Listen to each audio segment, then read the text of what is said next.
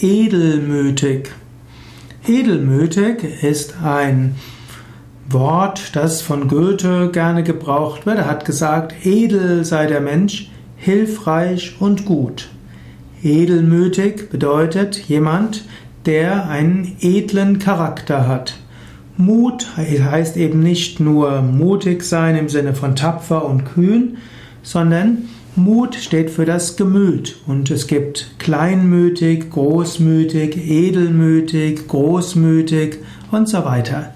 Ein edelmütiger Mensch ist ein Mensch, der ein edles Gemüt hat. Natürlich, edel kommt vom Adel und Adel ist eigentlich etwas, was aus einer Gesellschaftsschicht kommt. Aber der Adel wollte eben auch nicht nur von seiner Geburt her edel sein, sondern er wollte eben auch zeigen, dass er einen besonderen Charakter hat.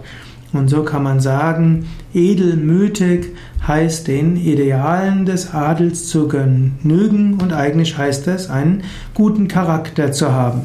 Edelmütig heißt zum einen großzügig sein, edelmütig heißt Gutes gegenüber anderen Menschen zu tun, Edelmütig heißt eine sittliche Größe in Gesinnungen und Handlungen. Edelmütig heißt auch aufopfernd zu sein und selbstverleugnend.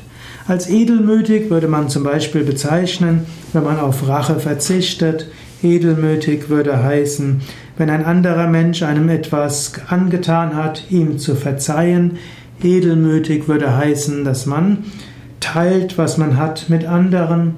Edelmütig würde heißen, man tut einem anderen einen Gefallen, selbst wenn das zu seinem eigenen Nachteil ist. Edelmütig würde heißen, dass man auf seine eigene, auf die Durchsetzung seiner eigenen Interessen verzichtet und dafür dem anderen den Vorrang lässt.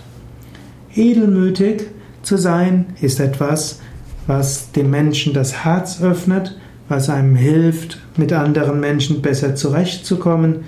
Edelmütig zu sein ist auch etwas, was im Yoga eine wichtige Rolle spielt.